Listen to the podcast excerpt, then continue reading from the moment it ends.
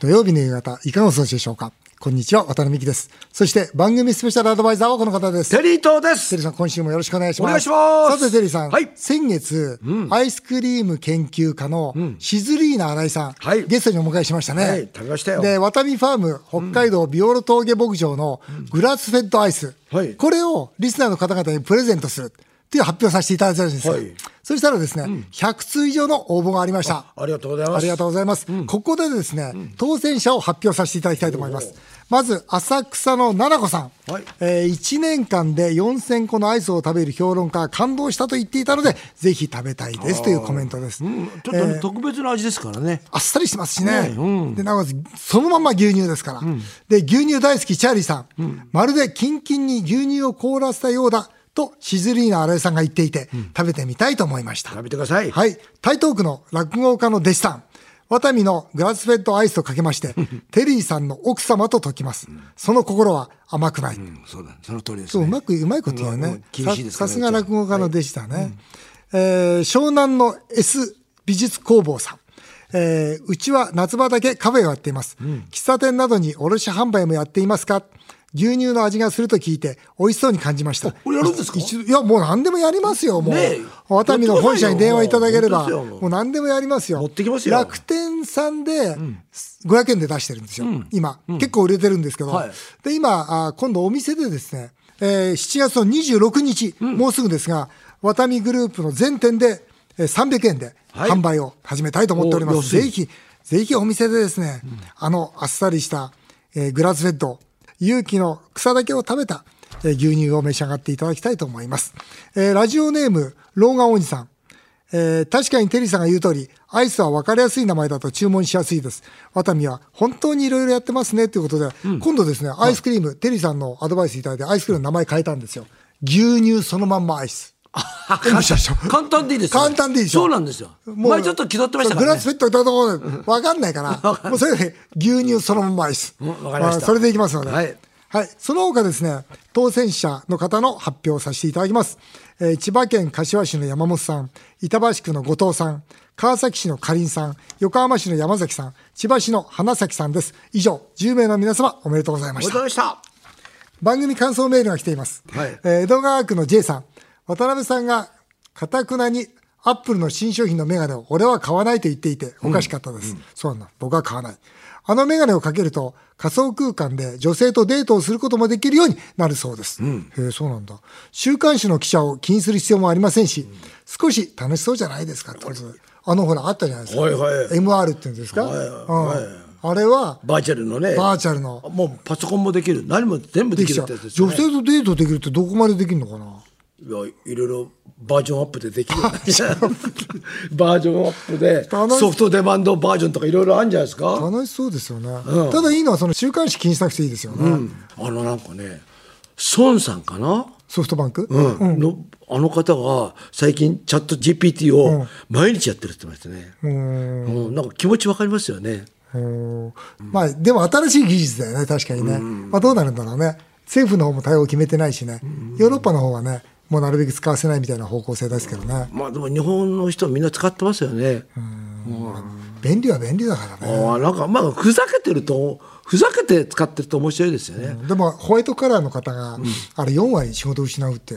データ出てるんですよえだからどうすんだロボットの時は、あの3割仕事を失うって言われてたのね、要するに単純作業で,で、今回はホワイトカラーの仕事が失われるんで4割、言ったら7割失業するわけじゃないですかロボットと AI で、だから世界変わりますよね、だから僕は学校でねだから教育変えなきゃいけないんだと、もう今までの教育やってたらこの7割の、ね、失業者になっちゃうんだと子どもたちがと、この3割にならなきゃいかんとってことはその3割になるには、それこそチャット学生 GTP を作る人になればいいんですああまあそうですよね、うんそれとあとやっぱ人間対人間、うん例えば学校の先生は教えるだけだったらもうチャットが教えてくれるけど、やっぱ友達と仲良くするとかいう、その中華になるのは人間しかできないじゃないですか、まあ、あと看護師もそうだし、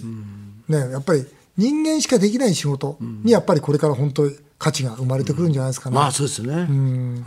えー CM の後はテリーと大社長への道インドネシアからあの男も登場しますぜひお聞きくださいそれではこちらのコーナーですテリーさんタイトルコールお願いします 笑顔で「アンニーハセよ」テリーと大社長への道。えーテリーさんが私から経営を学ぶテリーと大社長への道。このコーナーがきっかけで誕生した渡部とテリーさんが組む唐揚げの天才は、日本の外食チェーン史上最速で100店舗を達成しました。はい。えー、唐揚げの天才、毎月のように新作メニューを出しておりますが、大社長、はい今月の新作メニューの発表をお願いします。発表します韓国風唐揚げと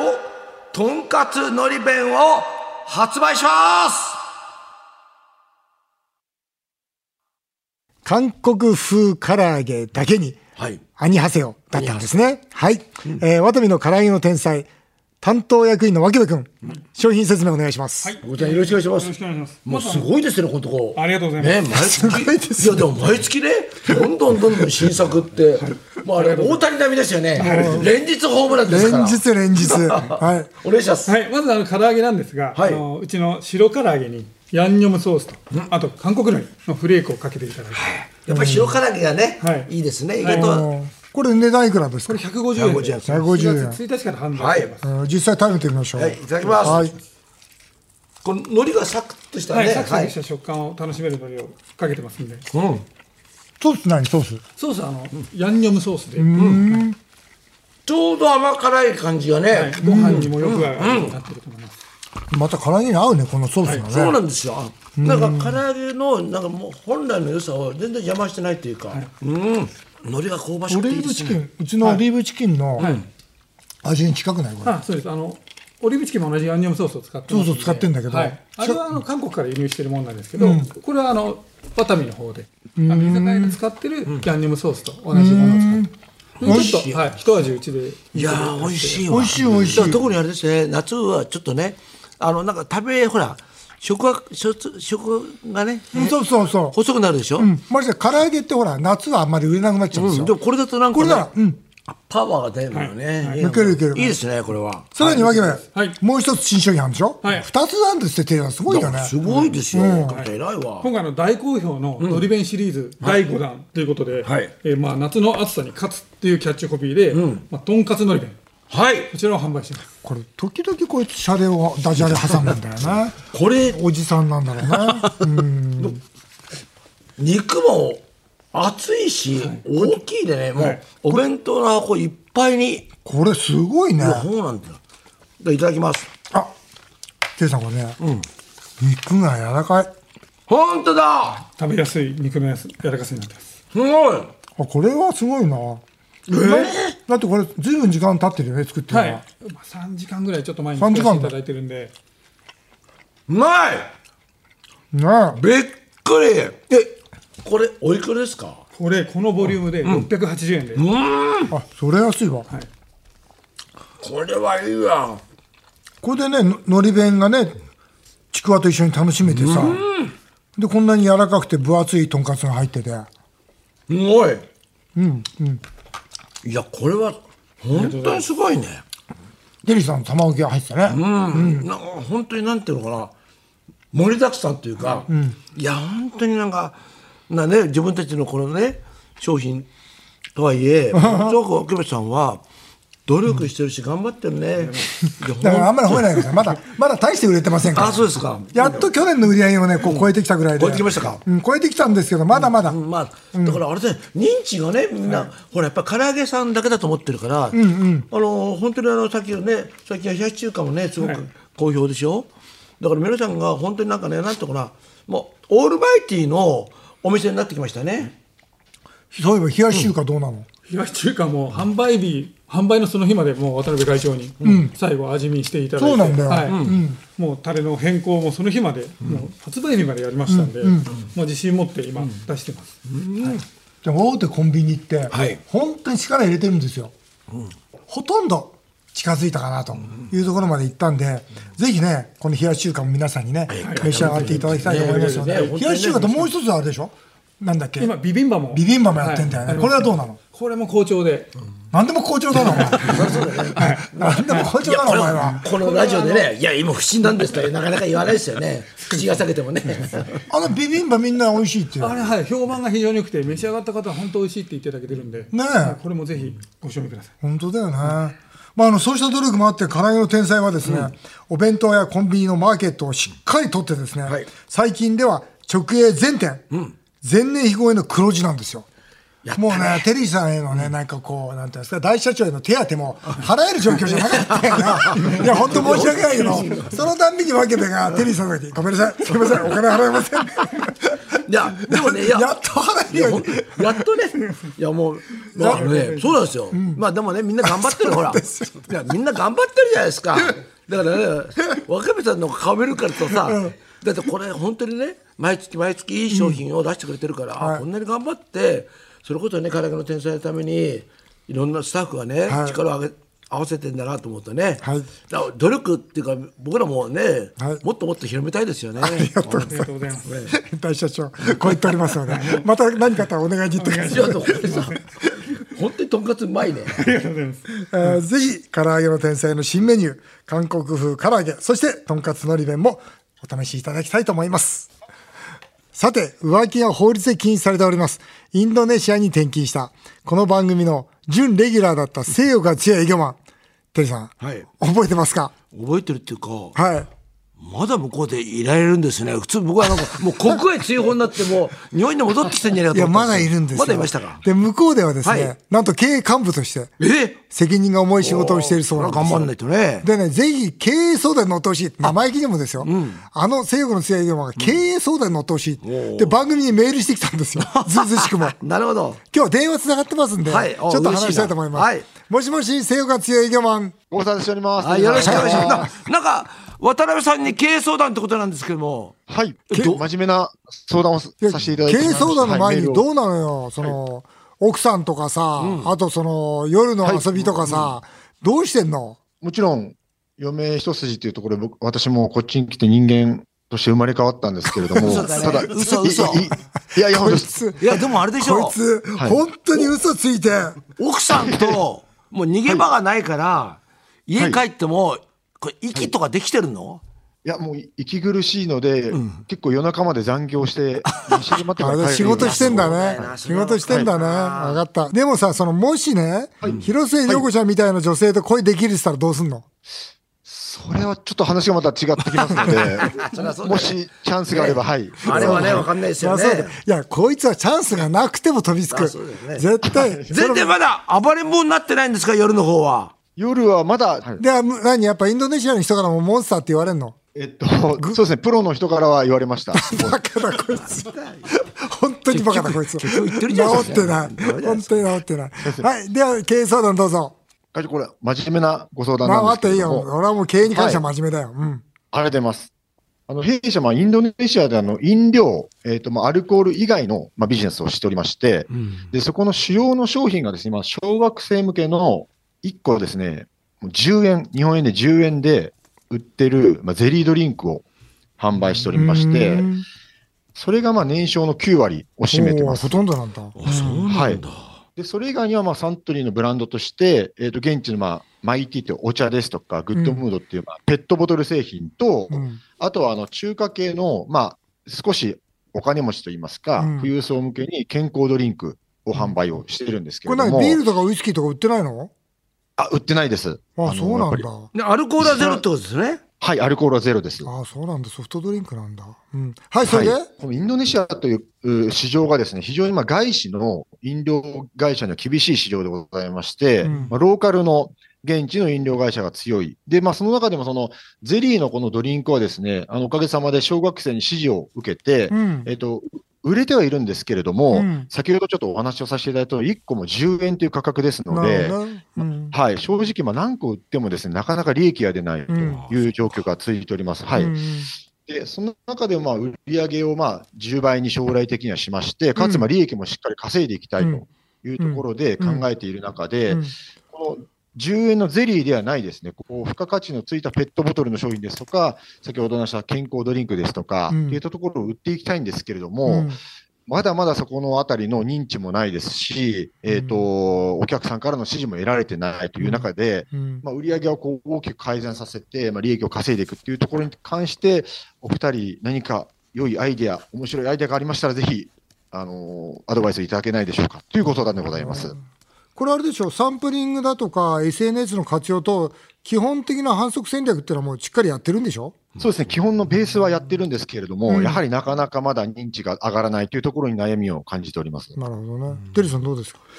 あのまあお子さん向けってすごくいいといいじゃないですか。うん、いいよね。でぜ例えば、ゼリーでね日本もそうだったんですけども昭和30年代とかね、もう発展途上の頃って、あの景品がよくついたんですよ。ああ、いいですね。そうだね。今もねそうなんですけど、だから景品付きのね例えばそのお子様向けの商品を出す、じゃあ違うんだよ、テリーさん。今、相談は、お子様向けは売れてるの。だけど今度売りたいのは、その、大人向けの高い健康ドリンクなんですって。今、それを、そうだよね。それを売りたいんだよね。はい、おっしゃる通りです。そうだよね。だはからそれを売るためにはどうしたらいいかってことだ。だからおもちゃつけちゃダメなの。ああの大人向けはやはり僕は女性だと思うんですよねターゲットは。あの女性に特化していくこれはすごくこれからやはり全世界的にもね、あのポイントになると思うんでそれ米津さんどうでしょうかありがとうございます。おっしゃる通りで、我々もまあ、あの、このインドネシアってこう人口がどんどん増えてますし、女性の購買意欲も高まってますので、女性と、あとまあ、若い、若いといってもその小学生とかではなくて、まあ、10代後半から20代ぐらいの方をターゲットにしたいなっていうふうには思っております。はい。テリーさんね、はいこれここに手元にあるんですよ。その、彼が売りたいものが。なるほど、うん、これ見るとね、チキンエッセンス、これはまあまともなんだけど、冬中仮想入り、えーエッセンス、それからアメリカ人参入りエッセンスって、これ結構怪しいのが多いんだよね。だから、ヨネ はね、向いてるんだよね。そうかどっちかっていうとそういう夜のスタミナとかそういうのもそういう関の係してるんですそうねいうの関係あるのこれ。そあの、マカ系のものもございます。そうでしょ、はいだから米はのい向いてるんだよ。だから、僕は最初真面目にね、あの、この地域って糖尿病とか増えてるんですよ。なるほど、うん、だから例えば糖尿病とかそういうものに効きますよとか、例えば血圧が下がりますよとか、そういう今のあのインドネシアとか、とカンボジアなんかもそうなんですけどね、とにかくタイもそうなんですけど、非常にその太変に太ってる方がふ増えてきてるんですよ。だからそういう方々をターゲットにして狙ったらどうだって真面目に答えようと思ったんですけど、この商品見てやめました。 うんこれはね、よヨネがね、勢力絶倫とか言って、コマーシャル出るのが一番いいですよ。そう。いいねぼ僕みたいになれますよい。や米津さんがもうあれじイメージポスターでキャラクターになれるキャラクターになってなれる。でキャップに米津さんの顔がそのう、出てるわヨけネねが上半身裸になってね、あの坊主頭でね、僕みたいになりませんかっつってね、インドネシア人に言ったら喜びますまよ。あ、ヨネさんだからもうさ、 アジアの絶倫王ってそう、さ、そう、そう、そう。あアジアの絶倫王ってさそう、そう、知ってるか日本の絶倫王って出てきて。マカオになればいいんだよね。そうそうそうそま、マカ大使。う。な、ヨネそれでいけ。な、ああ、ありがとうございます。ありがもとううござそれいます。でいい。もうそれで大丈夫、売れるかそら。それでいいですか、うんそれで言ってくれ。はいなあと何元気でやってんのはい。あの、非常に個人的には元気にやっておりまあ、す。本当に。うん、はい分かった。はい楽しくやってんのはい、あの、生活も楽しいですし。あ本当まあれですか、子供もイ慣れンてドネシアの皆さんっていうのは、そはいそれこそ日本人に対してすごく優しいんですかもう、すごい親日家そうで、なんだよねあそうなんだ愛が強いので、はい、みんな優しいです、ね。あ、それ嬉しいですすね。はい。あの、米の後側の寺島あ頑張ってるからね。あ、ありがとうございます。よろしくお願いいたします。うん、もうよ米ろしくお願いいたします戻ってくる場所ないからね。 あ、ええ ちょっとないね。嘘、嘘だよ。うん。で、まあ、しっかりやって。はい、ありがとうございます。はい、また何かあったら相談し。て。はい、またご相談させていただはい、きま。ますた夜のことも報告してください。はい、またご報告いたします。はい、よろしくお願いいします。ありがとう。ははい。い、ありがとうございます。い絶対遊んでますね。や、絶対遊んでますよ。絶対遊んでますねはい、えー今回は経営相談特別編をお送りしました。以上、テリーと大社長への道でした。さあ、続いてはメールを紹介させていただきます。えー杉並区の二郎さん。駅前の65歳のスナックのママが、恋は片思いが一番と悟ったように言ってました。渡辺さんは残りの人生で本気の片思いの恋をしてみたいと思いますか、テリーさんは片思いの恋で我慢できますかという質問です。なんかね、そのデートしたいとかね、まあ、クラブに行ってスナックに行って、可愛い子と話したいとか昔は思ったんですよ、最近全然思わないんだよなんだろう、それ。いなんだろや、それ、周期だと思いますね。うなんですか周期。周期、うん、だからまた。周期ってどういうあいやだ終わった終わりの期じゃなくてね違う違う いやびっくりしたもう周期 ってもう人生終わっちゃうのかと思だっかてらまたこれね、うん秋口になったあまたら来るのかなうんそうだねなんか来ると思いますよ。来るかな、まあ、来たらまたテリーさん相談乗ってね、ください、行きましょうよ、ちゃんと。ねえテリーさんは片思いの声で我慢できますかという質問です僕あのいろんな恋してますから、はい同時進行であなるほどだから片思いみたいなのって贅沢でいいですよねちょっと待ってください。片思いって絶対。 片思いって贅沢じゃないですかだってそういう思いの中でい,、うんるっていうのは、つ新鮮でしょ、で片思いでいるってことは相手を悪く思わないからだかうん、そりゃそうですわら。すごくそれって贅沢な恋ですよねなるほどね。んへー片思いで、こうそれこそあ結婚してるとか幸せななってると、あそうだよな幸せになってんだよなと思うと、もうそれ以上いけないじゃないですか。まあそうだなで。もそれはそれでまたいいじゃないですか。だからそういう時は、まあなんか不幸があったら連絡ちょうだいって言 うんですよね。だからまあ向こうにね、まあ今の幸せな生活してるけあなるど、ほどうんなんかで旦那とうまくいかなくなったら、んあのまた連絡待ってるからねって、一応あの一応さじ投げておくんですけどね。なるほどはいね、でも片思いもねそうやって捉えるといいね、足立区の昭和おじさんです最近会社のコンプライアンスや倫理観が厳しくなり、浮気の願望や昔話を異性のいる職場の飲み会ですることも注意されてます。あなるほどねヒロシキーボーの3年目の浮気を宴会で歌っていた時代が懐かしいですね。浮気を中華料理に例えていたテリーさんには時代に逆らって最後まで頑張ってほしいもん本です。当ですよね。テリーさん怒られてますから怒られてるんですよ。怒られてますよ。だ和食ばっかじゃやだと、中華料理もイタ中華リアだっンてイもタリアンで僕はねいろんな世界のグルメ王になるんだって言ってたんですけどももう通用しやがってるんですよねうんでもテリーさんはそれでいいんじゃないもうなんかそういう70超えてるしそうだよもうもう今から変える70必要ないと思う過ぎたらよ法律変えていいですよ ねもうねもうねなんかほそれの方はも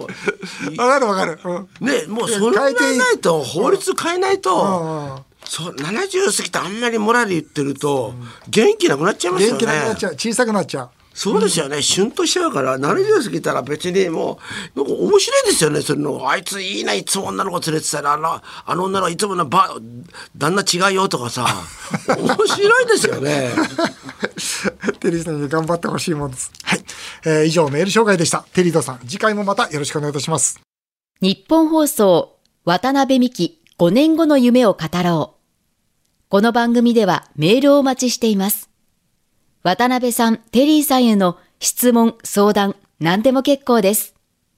メールアドレスは夢5アットマーク 1242.com 夢5アットマーク 1242.com この番組では放送終了後、ポッドキャストからでも番組をお聞きいただけます。詳しくは番組ホームページをご覧ください。渡辺美希さんからのお知らせです。夕刊富士で毎週火曜日、渡辺美希経営者目線を連載中です。夕刊富士公式サイトからも無料でご覧いただけます。さらに、渡辺美希さんの YouTube チャンネル、渡美塾もぜひチェックしてみてください。渡辺美希5年後の夢を語ろうこの後も素敵な週末をお過ごしくださいお相手は渡辺美希でしたあなたの夢が叶いますように